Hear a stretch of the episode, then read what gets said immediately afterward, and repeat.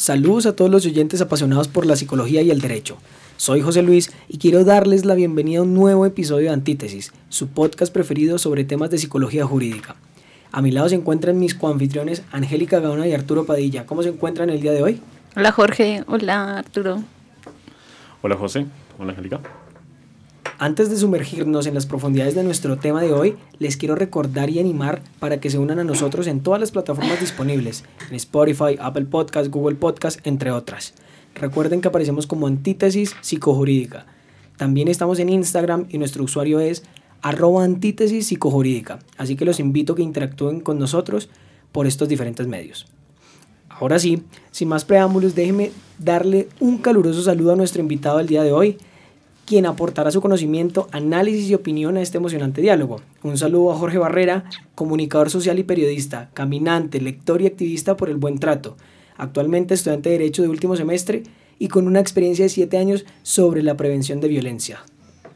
¿Qué tal, Jorge? ¿Cómo estás? José, Arturo, Angélica, un gusto para mí estar acá en este espacio. Muchísimas, muchísimas, muchísimas gracias. Me alegra mucho tenerte en este espacio el día de hoy, Jorge. Hoy tenemos otro interesante tema en nuestro podcast, pero me gustaría partir, por decirlo de alguna manera, desde la ignorancia completa y el tema es las nuevas masculinidades.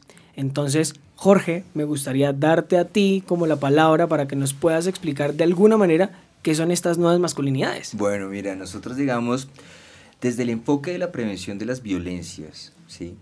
trabajamos mm, una construcción metodológica basada en la política pública para las familias. Esta política pública, ¿y por qué hablarlo desde la construcción? Porque es que es la semilla, ¿sí? En la cual nosotros estamos tratando de deconstruir un sistema patriarcal. Cuando nosotros hablamos de nuevas masculinidades, nosotros no estamos diciendo que es que los hombres deben cambiarse a, no. El significado de ser hombre. José, para ti, ¿qué es ser un hombre? Bueno, yo creo que principalmente eh, el ser hombre diría yo que pues tiene que ver como de una raíz biológica, empezando por ahí, diría Perfecto. Y, y, pues quizás sí, como la construcción social de macho, de, eh, de líder, de sí, ese diría yo que es como, es el significado. El de la Pa- manada. para mí, exacto, El de la manada, ¿no? El de la manada. El estereotipo en el cual pues nosotros lo, se, fue construyendo, pero claramente sabemos que desde el inicio, desde el inicio, el sistema patriarcal, por ejemplo, fue una construcción estatal, donde los hombres tomaban las decisiones, tomaban posiciones. Grecia, Roma, y luego después se fue desvinculando a los, a los hogares, a las familias, donde los pater de familia eran los que tenían lo que hoy en día todavía se oye en los espacios de masculinidad que nosotros lideramos, abro comillas, la última palabra, cierro comillas. Entonces ellos son los dueños de la última palabra, de la decisión dentro del contexto, dentro del entorno. Entonces, cuando nosotros estamos hablando de las nuevas masculinidades, es una deconstrucción. Y ojo, no estamos hablando desde las orientaciones sexuales. No estamos hablando desde lo biológico. Estamos hablando desde lo comportamental. Eso es lo más importante. Lo comportamental. ¿Por qué? Porque nosotros lamentablemente cuando vamos a hacer los análisis desde eh, las tipologías de las violencias, sobre todo en los contextos familiares, que es donde estoy pues, más sumergido en estos momentos, el 78% de los victimarios son hombres. Hombres. Son hombres. Y eso ha sido una, un referente prácticamente de hace una década. ¿Sí? Entonces, ¿qué pasa? ¿Por qué los hombres debemos cambiar? ¿Por qué los hombres debemos de construir ese machismo? Porque el machismo es generador de violencia. El machismo es clasista, el machismo es racista, el machismo es sexista, el machismo es homofóbico, el machismo es xenofóbico. Entonces, ¿cómo es de importante nosotros mirar desde esa perspectiva? Sin asustar a los hombres. Sin que los hombres digan, uy, no, es que me quieren cambiar con el rayo homosexualizador. ¿Sí? No. No, amigo. No. No. ¿Cómo vamos hasta ahí? Vamos Bien. perfecto. Angélica, ¿qué opinas de lo que se ha puesto sobre esta mesa? No, claro. Es decir, ah, lo que te venía comentando antes de, de empezar a grabar, eh, cuando la- a las personas les comentas sobre las nuevas masculinidades, tienden a asociarlo muchísimo con la homosexualidad masculina, sobre todo. es decir, con los, con los que son gays. Y tienden a sesgarse a ver que si algún, hay un hombre que piensa primero pues como hombre de casa o un hombre que tiene aspectos más delicados de sí mismo, pues ya se está viendo mal y no es necesariamente de esa forma. Y como lo estabas expresando, ¿cómo, cómo es posible que incluso desde las familias estamos sesgados? Entonces es bastante interesante entender que no hay un, solo una forma de ser hombre, no hay solo una forma de ser persona, ¿no? Jorge hace una anotación acá que me parece interesante aclararle a los, eh, a los escuchas y es la diferencia entre el género y la orientación sexual. Porque eh, asumimos que eh, la orientación sexual y el género se refieren más o menos a lo mismo. Y creo que sí es importante que pues aclaremos que la orientación sexual se refiere a, a aquella persona que me desea, me provoca deseo sexual con aquella persona con la que quiero tener relaciones sexuales, que puede ser eh, heterosexual, homosexual, bisexual, etc. Además hay un arco iris de posibilidades. Y otra cosa es el género, que se refiere eh, ni siquiera al sexo, el sexo biológico sería hombre y mujer eh, y ya, el género se referiría a esa construcción social en torno a los roles que se espera que una persona ocupe de acuerdo a su sexo. Entonces, si yo nazco hombre, biológicamente hombre, se atribuye que yo debería tener unos comportamientos eh, tradicionalmente masculinos. O si yo nazco mujer, entonces debería tener unos comportamientos tradicionalmente femeninos. Y es ese tradicionalmente masculino, tradicionalmente eh, femenino, es justamente son esas nuevas construcciones de género las que se tienen que empezar a discutir si eh, proceden en una cultura cambiante y una cultura como la nuestra. Que si esos tradicionales, eh, en particular los masculinos, no son justamente violentos en ese mismo rol. O sea, sino es que se le demanda a los hombres ser necesariamente agresivos, necesariamente violentos, necesariamente eh, dictatoriales, necesariamente dentro de ese rol. A mí me llama mucho la atención, digamos, esa palabra lo tradicional, ¿no? Porque aquí, los que estamos en la mesa, que estudiamos ciencias sociales desde una categoría, sabemos que las sociedades van en transformación entonces lo tradicional va perdiendo vigencia. Cuando hablamos de transformación, lo, lo, lo, lo, mm, ¿cómo que se me fue? Lo tradicional. Lo gracias, lo tradicional, José, va perdiendo vigencia. Y en ese momento donde se pierde vigencia es donde entran, digamos, eh, arquetipos institucionales como por ejemplo las políticas públicas. Y entonces las políticas públicas dicen que eh, estas tienen una vigencia de 10 años, ¿sí? ¿Por qué? Porque nosotros no le podemos, digamos, pedir a unas sociedades que cambien o se transformen o deconstruyan ¿sí? sus comportamientos, sus acciones, sus actitudes de la noche a la mañana. Eso tiene un estudio social. Y entonces dentro de esas características, y por eso quería, digamos, plantearles esa construcción de cómo nosotros eh, desarrollamos o cuál fue la semilla para poder generar un espacio de las masculinidades corresponsables no violentas. Saben, eso se parte, digamos, de la categoría de la temática de las nuevas masculinidades, porque también tiene varios apellidos, eh, masculinidades alternativas, masculinidades novélicas, masculinidades emocionales, ¿sí? Hay muchas, hoy en día en, Bogotá hay varios colectivos que trabajan fuertemente este tema desde la deconstrucción, digamos, del sistema patriarcal, ¿sí? vinculante a la prevención de las violencias. Nosotros, por ejemplo, lo tomamos y lo construimos desde la política pública para las familias, donde hablamos, por ejemplo, de la familia como un sujeto colectivo de derechos. Y cuando nosotros hablamos de sujeto colectivo de derechos, hay un sentimiento fundamental o una sensación fundamental dentro, dentro de la misma, que es la democratización de las familias. Y no vamos a politizar este tema porque lamentablemente esa palabra en este país está totalmente estigmatizada a lo político. Cuando nosotros, y termino y te doy la palabra Arturo, cuando nosotros digamos lo trabajamos es de el escuchar y ser escuchados desde lo familiar, desde el contexto familiar. A eso nosotros llamamos democratización de las familias. Arturo. Claro, la democratización se refiere eh, a que todos deberían tener voz y eh, destruir o deconstruir justamente esa eh, voz del padre de familia que pues tradicionalmente era la única voz que se escuchaba. Jorge decía, era la última palabra. No, de hecho es desde la primera palabra. Es la única palabra que se escuchaba dentro de las casas. Entonces, cuando hablamos de democratización de la familia es, oiga, también la mujer tiene que ser escuchada, pero es que además vamos un poco más allá y es que los niños también tienen que ser escuchados. Claro, los niños son eh, sujetos que deben ser guiados, educados, instruidos, pero también es cierto que tienen percepciones dentro de la familia, que tienen sensaciones, que tienen motivaciones, que tienen deseos dentro de la familia y deben ser tenidos en cuenta a la hora de eh, tomar decisiones que afecten a toda la familia. Entonces, nada tiene que ver, como enseñaba Jorge, con una política de decir somos derecha, somos izquierda, no, sencillamente reconocer que existen diferentes voces dentro de la familia y que una familia sana se construye a partir de que todos puedan eh, participar libre y tranquila y además seguramente, o sea, sin el miedo de ser eh, rechazados ni señalados de ninguna manera por el resto de los miembros de la familia. Aún así, pues que tenga que haber eh, cierto nivel de autoridad entre las familias por parte de los padres. Tampoco se trata de construir familias sin ningún tipo de autoridad, una anarquía entre la familia. No, claramente no.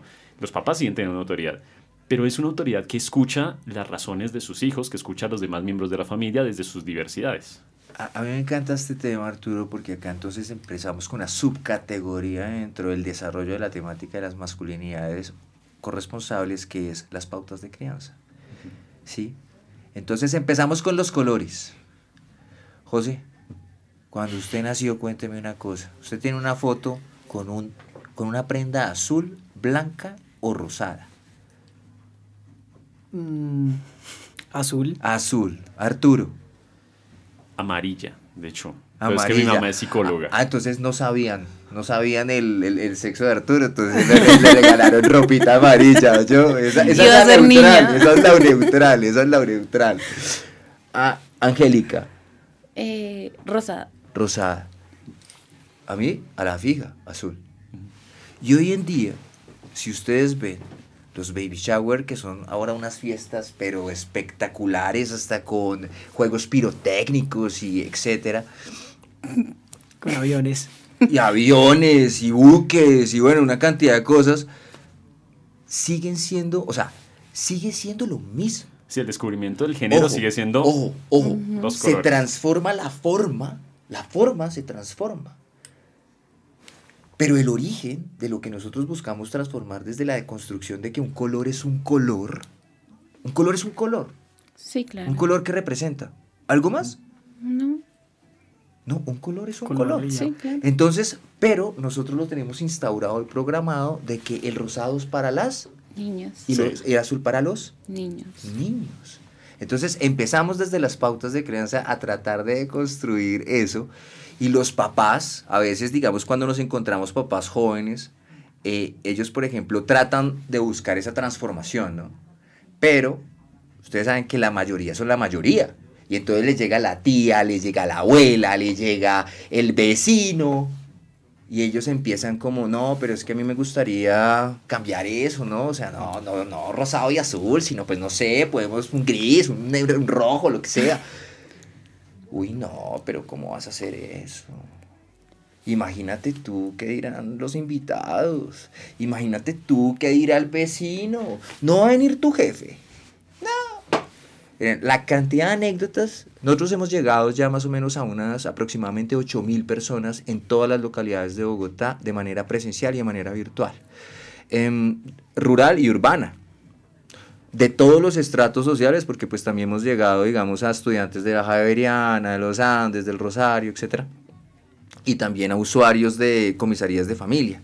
Y cuando uno los oye, ¿sí? desde los testimonios, que desde la metodología es lo que, digamos, eh, tiene fuerza, desde la deconstrucción, el saber escuchar al otro, a la otra, independientemente que no se conozcan o tengan una, una amistad de años, estos son los testimonios, son iguales. Claro, porque a la final partimos de una misma raíz, es decir, fuimos criados hasta ahora, ¿no? Hasta ahora fuimos criados por papá y mamá, abuelo y abuela, que tenían desde tiempo atrás que al niño se le viste de azul y a la niña de rosado. Y me hiciste acordar, yo tengo un bebé, bueno, no un bebé, ya mi niño tiene siete años, pero eh, yo recuerdo que yo quería que mi niño tuviera su cabello largo porque pues yo dije, pues es un niño, bro, no le quita que tenga cabello largo o cortico. Y eso fue un problema en mi casa. ¿Qué le van a decir que es una niña? ¿Qué le van a...? Eh? Y pues mi niño alcanzó a tener el cabello hasta un poquito más abajo del cuello y se veía hermoso y yo era feliz porque mi niño tenía el cabello largo y empezaron, o sea, fue sistemático. Ay, pero es que lo van a ver como una niña. Ay, pero es que es un varoncito. Pero es que los varoncitos estos. Pero, y, y yo era como, pero es que el cabello es cabello, o sea, no porque sea niño, sea niña, eh, pues tendría que ver el hecho de que no lo pueda usar largo o corto, si me hago entender. Y con mucho pesar tuve que llevarlo a que le cortaron. Sí, cedí, o sea, realmente. Cediste es la palabra, cediste. Sí, con mucho pesar le di la razón a todo el mundo y yo, ok, bueno, vamos a cortarle el cabello al niño. Y recuerdo que lloré. recuerdo que lloré porque yo quería que él tuviera su cabello largo y no me dejaron. Y fue como, bueno, está ahí. Y de hecho guardé el mechoncito para recordarme que nunca más tenía que ceder ante ese tipo de cosas. Cuando Jorge menciona todo esto del descubrimiento del sexo, que se ha vuelto como muy viral y muy de redes sociales, hacer el show de si es niño o es niña, y entonces, como dice, lanzan juegos pirotécnicos de un color al otro, o espuma de un color al otro, lo que sea. Vinieron una cascada. Ese tipo de, además que ya son payasadas. Primero, claro, lo primero es esa, esa importancia de descubrir si es niño o niña. O sea, no les importa tanto que va a tener un hijo, no, es, es niño o es niña, sigue teniendo una relevancia absoluta. Cuando uno diría, bueno, pero ¿eso en qué cambia? O sea, si sea un niño o sea una niña, en últimas sus roles pueden ser los mismos, eh, las cosas que le van a gustar pueden ser las mismas, sus funciones en el mundo pueden ser las mismas, no debería tener ninguna relevancia si van a ser niño o van a ser niña, la emoción es voy a tener un hijo y punto. Y incluso eh, me he encontrado con varios videos así en redes sociales de esas fiestas de descubrimiento de sexo, en el que el show eh, del papá o de la mamá, en el caso de que no era el género que él estaba esperando. Entonces, eh, estaban esperando niño y sale pues la bomba rosada, lo que sea, y entonces ve uno como el señor se, eh, pone, se pone energúmeno, lanza la mesa, se pone alterado, porque nació niña. Es no, pero pero es tu hijo, o sea. Pero es el primer duelo. O sea, si te das cuenta, es el primer duelo con los hijos. Pero ¿por qué tendría que dolerle a alguien que su hijo, si su cría puede sea niño o sea niña? Si en últimas los roles son exactamente los mismos. O sea, igual va a ser padre, igual va a ser un empleado, igual va a construir, igual va a estudiar, igual va a ser, va a ser exactamente lo mismo. Las potencialidades son las mismas. Sin embargo, eh, justamente la tradición marca que eh, sí es importante si naces niño o niña, porque eso sí va a marcar una ruta en lo que tú puedas hacer en tu vida. La humanidad no tiene género. Una vida, nosotros le damos el valor a la vida. Y así como tú lo estás manifestando, esa es la, esa es la categoría ahora de la, yo lo llamo hipercapitalización del valor de la vida. Porque se vuelve más un show, se vuelve más un espectáculo, ¿sí? Que el sentido original, que es el valor de la vida. Tú me, tú me decías a mí ahorita, nos, nos compartías esa, esa, bonita historia acerca de que cómo te gustaba a ti ver a tu hijo de 8 años con su cabello largo.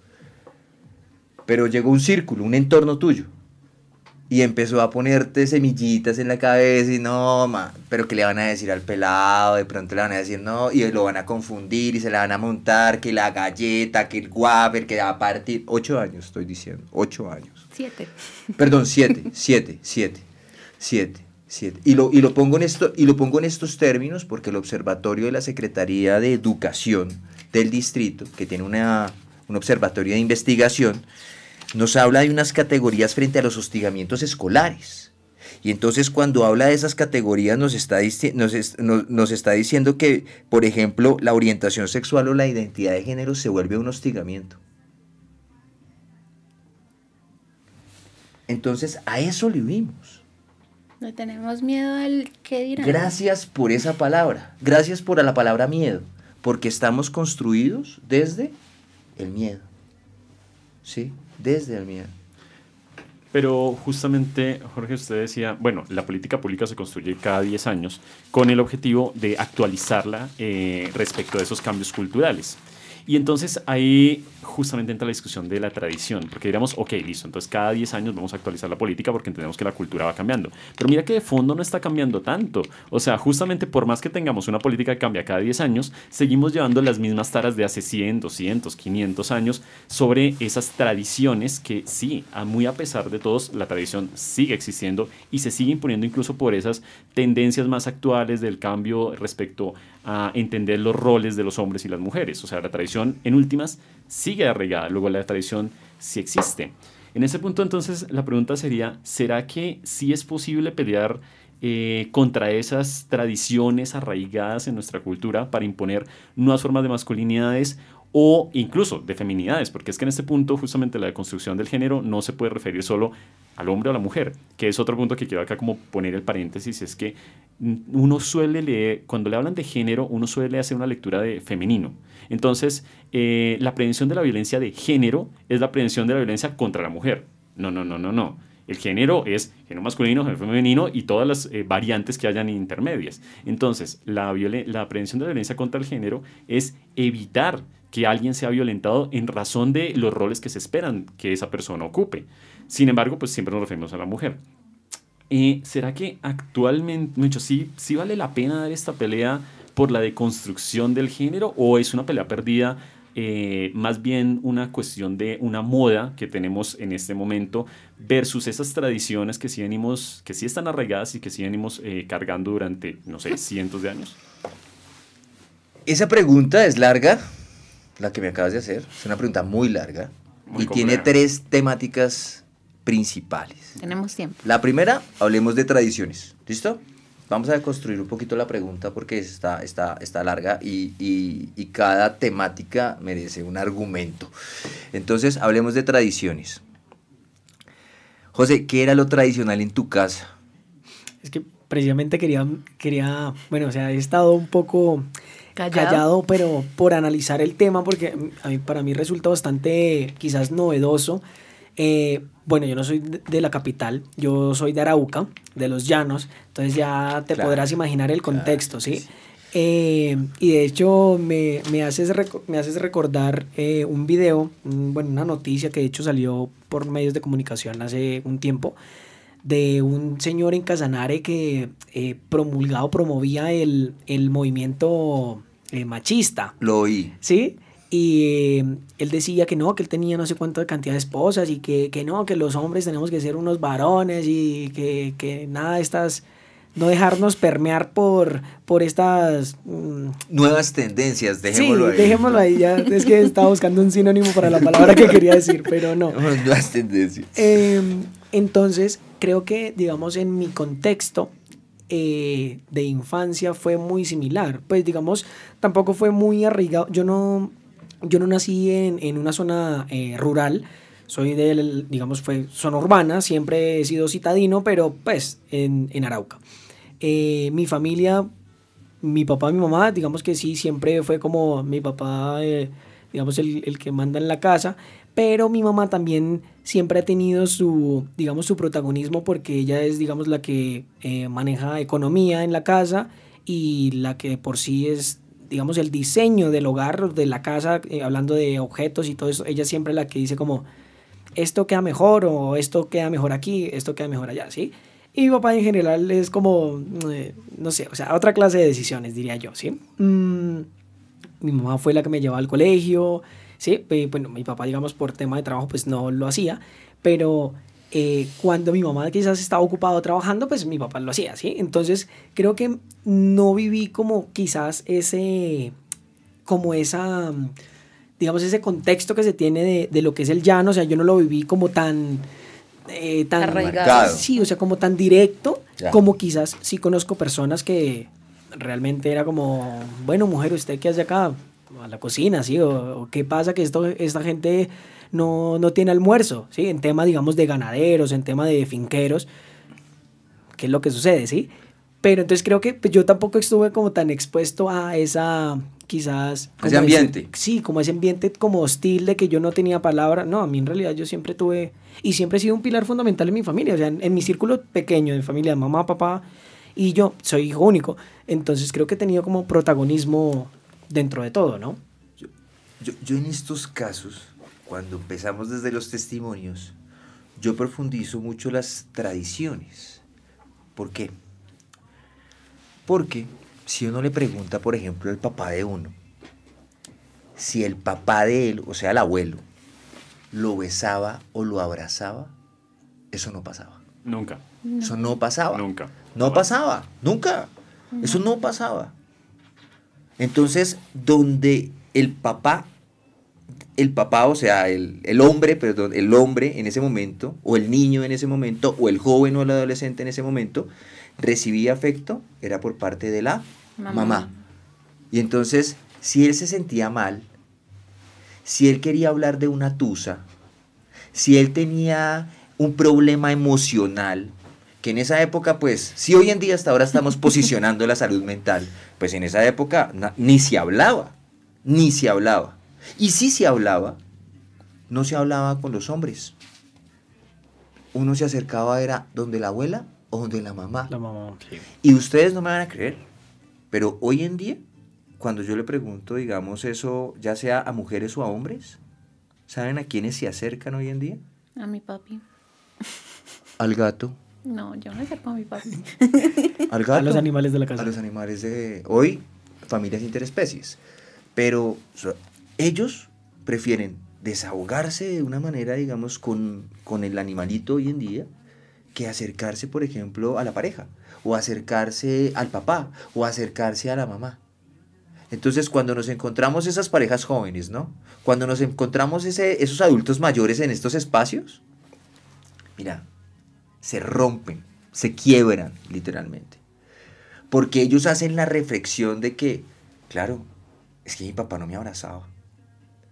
Mi papá no solo no me abrazaba, mi papá no me escuchaba. Mi papá no era el solo beso, era el que usted no tenía la posibilidad de tener una conversación, lo que llamamos conversación intergeneracional hoy en día, ¿sí? Con su papá, con su abuelo, con el señor de la casa. Sí, trabajaban. Eso sí, era, eso sí es verdad. Desde la historia ellos han sido los que, los que se categorizan como los proveedores del hogar, ¿cierto? Los proveedores del hogar. Pero si nos vamos más atrás, más atrás, el ejercicio de educación de ellos era desde la observación, sin entrar a ser ni jueces ni fiscales, porque no lo somos. En una época donde la mayoría de gente vivía en la ruralidad, solo la, la violencia pues hizo que emigraran hacia las urbes, pero en la ruralidad las distancias y los grupos familiares eran amplios, ¿sí?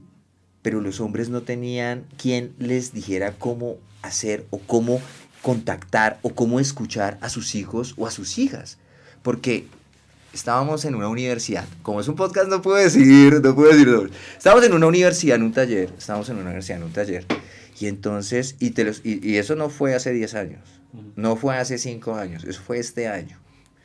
Y estábamos en un ejercicio metodológico.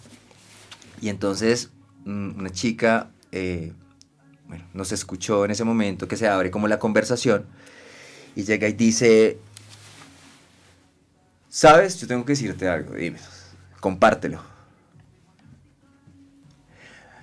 Mi papá no quería una niña, mi papá quería un niño. Y yo, ok. Es una estudiante de psicología de una universidad. Y entonces llegó y, le dije, wow. Pero ¿en qué momento te afectó a ti? Si nos quieres compartir. En el momento en que él me ponía un apodo de hombre. Y yo tuve que entender con los años que esa era la única manera de que él me brindaba afecto. A ese nivel, a esa categoría. Pero tú creerías que quizás eso, o sea, eso tendría que ver, bueno, o sea, hoy claramente mencionamos las tradiciones y los contextos, pero, o sea, habrían contextos en los cuales está, digamos, más, eh, digamos, más lleno de estas conductas o quizás es una generalidad de todo el país, por ejemplo.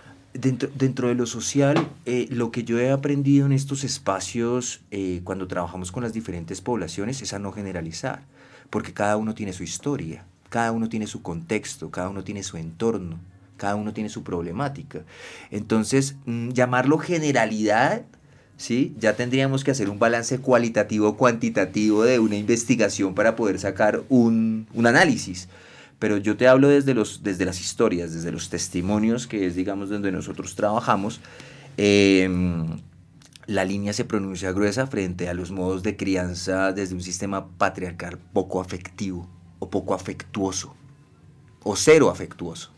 A mí me asalta una duda y es que eh, estamos hablando como que eh, esas masculinidades tradicionales se arraigan justamente desde otras masculinidades. O sea, siempre es el rol del hombre que era fuerte, que no era cuidador, que además eh, no era, digamos que, afectivo y todo eso, promueve que el siguiente hombre, es decir, su hijo, su nieto, promueva esas mismas calidades.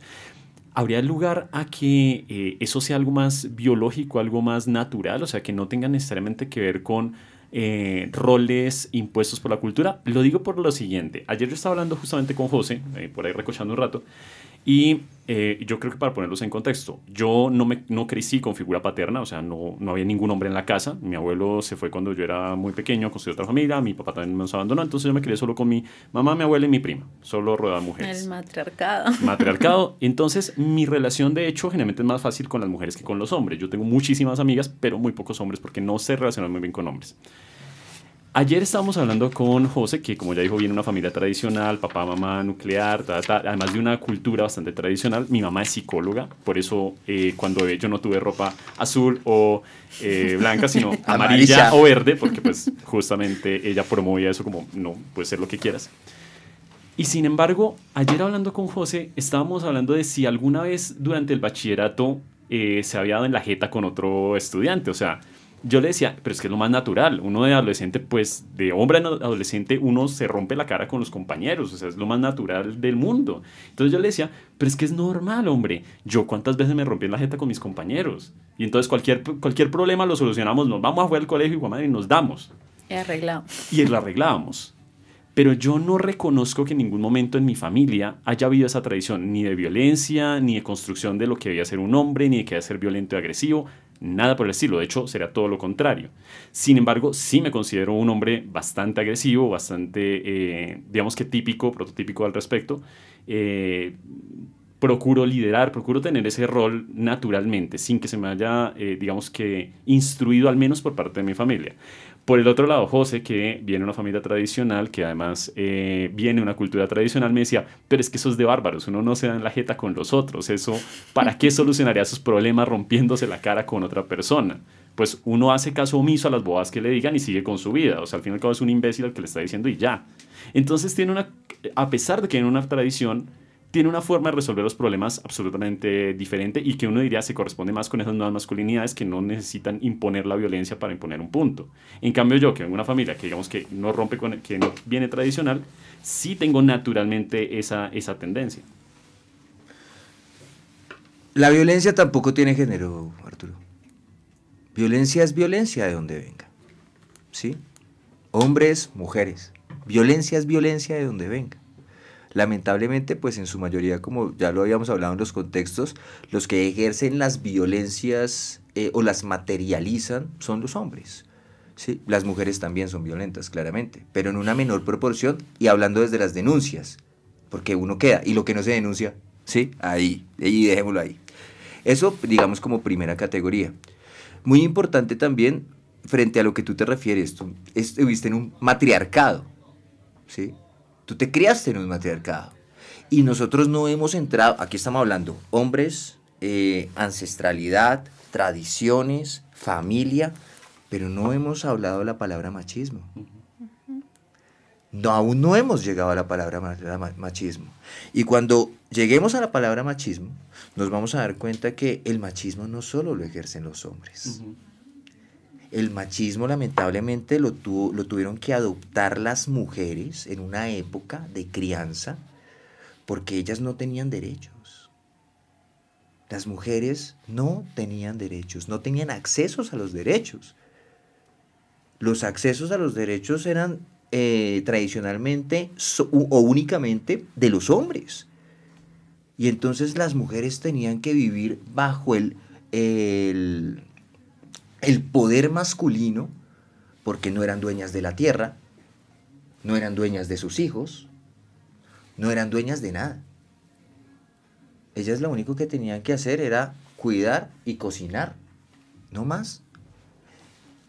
Entonces, en ese momento, en ese momento, en ese momento, llega una transición de derechos.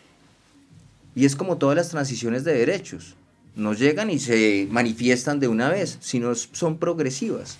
Entonces, cuando son progresivas, las mujeres adoptan los derechos, pero también tuvieron que forjar un carácter machista dentro de la pauta de crianza, para que su hijo no se la fuera a dejar montar de nadie o fuera un varoncito, porque yo maricones no crío, cierro comillas. Y esos son las, los testimonios que a veces nos encontramos, ¿sí? De mujeres en los talleres cuando estamos, digamos, hablando sobre estas temáticas de masculinidades. Eh, sí, yo identifico eso. Sin embargo, nuevamente, en mi experiencia personal, yo no identificaría que mi mamá haya tenido una crianza, ni mi abuela tenido una crianza, de hecho, machista, ni nada por el estilo. Nunca promovieron esas, que fuera agresivo. De hecho, no les gusta la confrontación eh, violenta, no les gusta que eh, yo tenga esas tendencias a ser agresivo, a responder.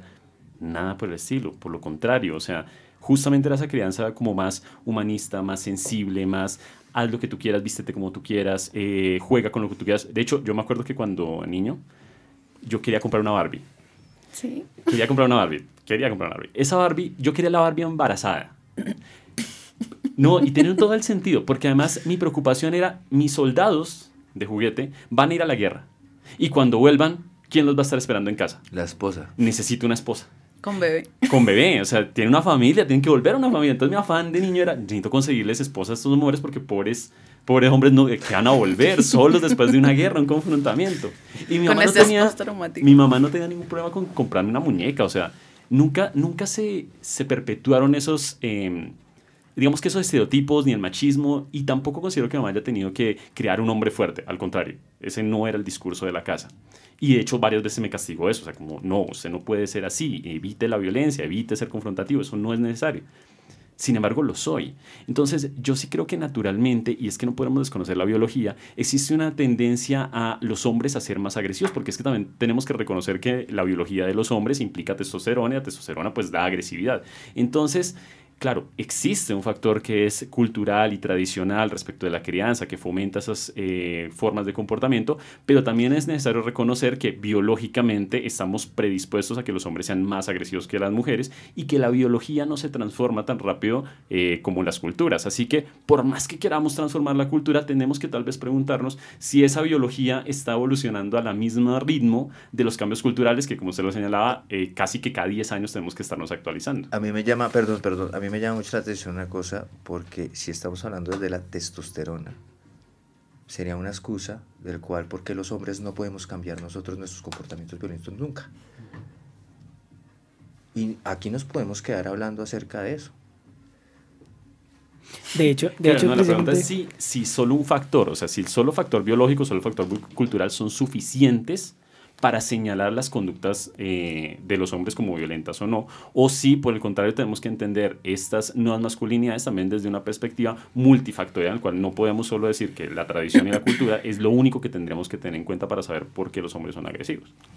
De hecho, pues, a mí me parece, digamos que bastante curioso lo que comentaba Arturo, porque precisamente sí, te- tuvimos esa conversación de que, de que, no sé, yo decía, no, esto es de cavernícolas. Pues en mi, en mi casa, de hecho, mi papá también me decía como, o sea, o sea, nunca me, nunca me impulsó a que fuese agresivo, a que no, no se deje, tiene que, no, nunca jamás, pero él tampoco me dijo como, no, tienes que dejarte, ¿sí me entiendes? O sea, él siempre estuvo igual presto a escucharme, en mi caso, siempre estuvo presto a escucharme, eh, quizás, bueno, en algún, en algún punto de mi vida del, del colegio también tuve como quizás conflictos en los cuales al primero que acudí fue a mi papá, yo, papá, me siento en peligro, me da miedo esto, ¿sí? Y él dijo, pues cualquier cosa me avisa y vemos qué hacemos, ¿sí? Eh, pero, o por ejemplo, también lo que comentaba, digamos, bueno, lo que comentaba Jorge y Arturo, digamos, de lo del beso o el abrazo. Yo con mi papá sí he sido muy cariñoso y pues quizás él no tanto conmigo, ¿sí? Por quizás su, su historia, ¿no? Pero, pero por lo menos yo sí, él llegaba al trabajo y yo, o sea, digamos, pues sí, digamos, lo besaba, lo abrazaba y a él le causaba risa, ¿sí? O sea, él le causaba como esa risa como de, de no entiendo qué está, qué está ocurriendo, pero pues para mí eso siempre ha sido muy significativo y yo amo mucho a mi papita a mi mamita, ¿sí? Pero así mi mamá, digamos, sí sea como la, como la más cariñosa del hogar, ¿no? Hay que decirlo. Pero, pero sí, digamos que en mi, en, mi, en mi caso particular me ocurre eso, ¿sí? Como que no... Pero entonces no creo que si yo haga parte de las nuevas masculinidades, ¿sí? O sea, como... No, y el tema, por ejemplo, eh, yo no tengo hermanas, Yo tengo dos hermanos varones, uno mayor y uno menor. Y si bien mi papi es una persona muy cariñosa, de hecho no te sé cómo le hablo de cariño, yo le digo a mi papi, el tema es que cuando yo era muy pequeñita, pues a pesar de que a mí me ponían mis vestidos, pues yo me ensuciaba igual que mis hermanos, ¿no? O sea, yo nunca, nunca me sentí más niña o más niño estando con mis hermanos. Yo me vine a enterar de la distinción del género cuando entré a estudiar, cuando tuve más conciencia de, ah, bueno, soy una niña, pues allá hay más niñas. Pero a mí me pasaba como Arturo, en el sentido de que si él se podía comunicar mejor con las niñas, a mí se me facilitaba más convivir con niños, pues porque estaba rodeada de niños. de hecho, solo tengo una prima, que somos de la misma edad, y de resto solo primos, entonces éramos las niñas en medio de tantos niños, pues nosotros, para nosotros era muy natural convivir con hombres. Y nunca nos sentimos fuera del lugar, en el sentido de que, pues, pues si, si nos toca embarrarnos, pues nos embarramos, pero siempre estaba mi abuela como, ay, es que las niñas tienen que hacer así, y nosotros era como, pero ¿por qué? Si a la final, pues a los, nuestros primos, mis hermanos, era como, pues si ellos se embarran, porque nosotras no? Si ellos juegan fútbol, porque nosotras no? Entonces nosotras, yo siento que en ese sentido... porque se debe ser señorita. No, y los, o sea, y lo somos, y lo somos, somos bastante señoritas, pero también es como si nos tocó embarrarnos, nos embarramos, y nos tocó pelear, pues aquí peleamos. De hecho, yo peleaba en el colegio. Yo era como, ah, me hacían bullying, pero me hacían bullying, pero eh, no se libraban. Claro, y también hay que tener en cuenta, como dice Angélica, el desarrollo psicológico de cada persona. O sea, también hay tendencias naturales tuyas, más allá de lo biológico, de tu propia psique, que te hace que seas una persona más agresiva o más tranquila, más sumisa, más cualquier cosa, que no tendría necesariamente que ver con ese desarrollo tradicional o esa enseñanza. Entonces hay muchos factores que pueden incidir en eh, pues qué tan agresivo, qué tan violento o qué tan eh, adepto a esas nuevas masculinidades puede ser, que no depende nada necesariamente de la tradición. En esa medida, eh, imponer estas nuevas masculinidades como una política pública ¿no sería una forma también de violentar de alguna manera a estas personas que, eh, o a estos hombres que se sienten bien naturalmente eh, ocupando ese rol masculino, tradicional, así no sea violento, pero sí ese rol natural de liderar, proteger eh, y que se sienten bien con eso, que se naturalizan con eso? Imponer no, nada es impuesto, Arturo, nada. Desde lo social, absolutamente nada es impositivo porque lo impositivo es un ejercicio del poder. Y si yo estoy hablando de construir un sistema patriarcal que está eh, construido desde el ejercicio del poder y pongo en la mesa la palabra imponer, no estoy siendo coherente. Eso digamos como para, para mirar cómo desde el lenguaje, cómo desde el lenguaje eh, se puede argumentar el cambio de las transformaciones culturales. ¿sí? Entonces, no es un ejercicio de imposición. Ojo, estamos hablando de orientación y sensibilización.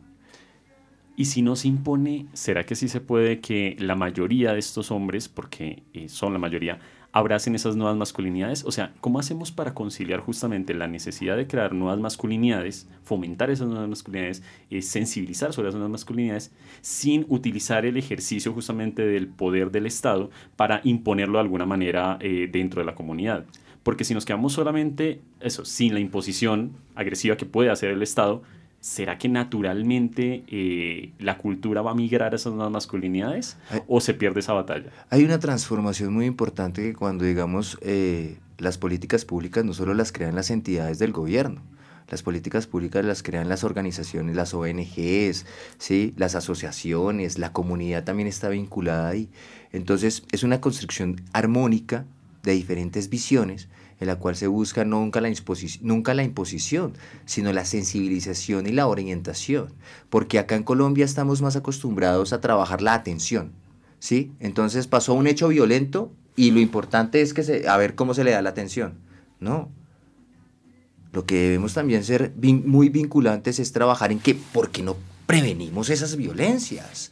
Eso es lo que tenemos que nosotros trabajar, prevenir la violencia Y desde, digamos, el, la, la, la apuesta que se tiene de las masculinidades corresponsables es eso, es no vamos, no vamos a trabajar mucho la atención, porque la, la, la, violencia ya se materializó. Y si las vamos a trabajar, las vamos a trabajar desde la no repetición de esas violencias. ¿Listo? Desde esos dos, desde esos dos factores. Y Jorge, bueno, me, me surge una duda. Quizás, o sea, los procesos que se tienen o que se llevan a cabo para esta, digamos, para esta implementación de las nuevas masculinidades, sí, quizás sí son los los que deberían ser para que este proceso sea satisfactorio? O sea, bueno, mencionas que cada 10 años cambian, ¿sí? Pero es decir, ¿en cada 10 años se logra el objetivo y se, se hace la transición o queda inconcluso y hay que modificarlo para la nueva generación que vendría? Te voy a decir una cosa desde lo político. Desde lo político, cada quien tiene una manera o una posición de ver desde la construcción social. ¿sí? Hay unos que son muchos más abiertos ¿sí? a la igualdad, a la equidad, al querer ser. Pero hay otros que se cierran un poco más a lo impositivo, como lo decía Arturo, lo impositivo.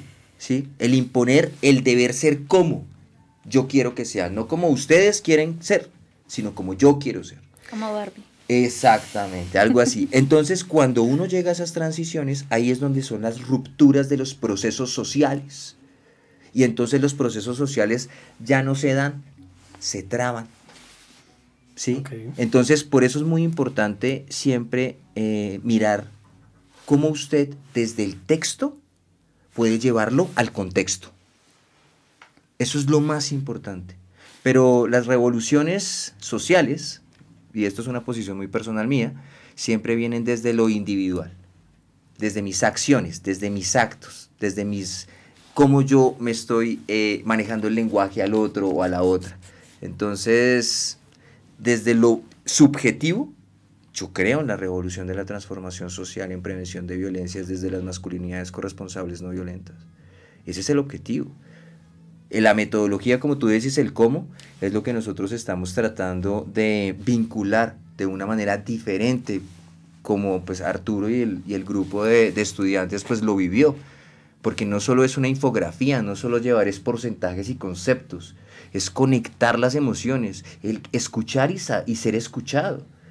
¿sí? Porque yo, por ejemplo, puedo estar en un espacio en el cual tú me das un testimonio, Angélica, solo escuchándote a ti, que no soy el profesor, que no soy el orientador, que no soy el líder del espacio, yo digo, oiga, venga, Angélica me dio un tip, me dio un tip. Y eso nosotros lo hablamos desde cómo construimos desde lo colectivo, no desde lo subjetivo. Para cerrar, una pregunta. Eh, en particular, Jorge, desde su perspectiva, esta tendencia a las nuevas masculinidades no violentas, corresponsables, podría generar en estos hombres tradicionales la sensación de ser discriminados? No, no hay una discriminación. No hay una discriminación porque una discriminación raya prácticamente en un delito, ¿sí? hostigamiento, persecución, eh, bullying, matoneo, ¿sí? En algo que genere de verdad una... que genere emocionalmente un daño, ya sea físico o emocional, que vulnere la integridad de alguien. Entonces, para mí el tema de las masculinidades tradicionales debería tener otra mesa de trabajo, Artur. ¿Por qué? porque es que lo tradicional, nosotros partimos de lo tradicional, nacemos de lo tradicional, ¿sí? Entonces, cuando hablamos de lo tradicional, estamos hablando en tiempo futuro. Pasado. Pasado. Exacto, estamos hablando en tiempo pasado. Por eso lo poníamos desde el principio. Las tradiciones cambian porque las sociedades y sus dinámicas cambian desde cada entorno. Claro, y dentro de estas diversidades eh, que se están promoviendo actualmente, también se tiene que entender que una forma de diversidad es la tradición, o sea, que si yo soy adepto a las tradiciones, también debo tener mi lugar de participación, de escucha y de eh, respeto de mis tradiciones dentro de estas nuevas formas de vivir tanto la sexualidad como la orientación, como el reconocimiento, etcétera, etcétera, etcétera. También la tradicionalidad tiene que tener un lugar ahí en el cual no sea violentada. Qué bonito escucharlo de esa manera porque afortunadamente vivimos en una Colombia que no es coherente con su constitución, pero afortunadamente tenemos una constitución que nos habla del libre desarrollo de la personalidad. Y un pueblo pluriétnico y multiverso. Exactamente. Bueno, yo creo que con esto podemos eh, concluir eh, bueno, una parte del tema de masculinidades. Me gustaría dejarle a nuestra audiencia una pregunta. Eh, bueno, pues para que se comuniquen en, cualquier red social con nosotros. Y sería, en un mundo que proclama la necesidad de nuevas masculinidades, ¿estamos dispuestos a cuestionar y redefinir la masculinidad de manera radical, desafiando no solo las normas de género tradicionales, sino también los sistemas legales y culturales arraigados que perpetúan la masculinidad tóxica? Y con esto llegamos al final de otro episodio enriquecedor de Antítesis. Quiero agradecerles a todos los oyentes apasionados por la psicología y el derecho por habernos acompañado el día de hoy. Esperamos que hayan disfrutado explorando el tema de las nuevas masculinidades en Colombia. Recuerden que pueden seguirnos en todas las plataformas disponibles, en Spotify, Apple Podcasts, Amazon Music y Google Podcasts, para no perderse ningún episodio futuro. Además, nos encantaría seguir conectados con ustedes, así que no duden de escribirnos en nuestro Instagram, arroba antítesis psicojurídica. Un agradecimiento especial a nuestro invitado de hoy, Jorge Barrera, por compartir sus conocimientos y opiniones valiosas con nosotros. Su participación, estoy seguro, de que ha enriquecido este espacio. Desde Antítesis, José Luis, Angélica y Arturo Padilla les deseamos una excelente semana llena de reflexiones y aprendizaje. Hasta la próxima, queridos oyentes. Antítesis es otro producto de TEMIS, Grupo de Estudios e Investigación en Psicología Jurídica.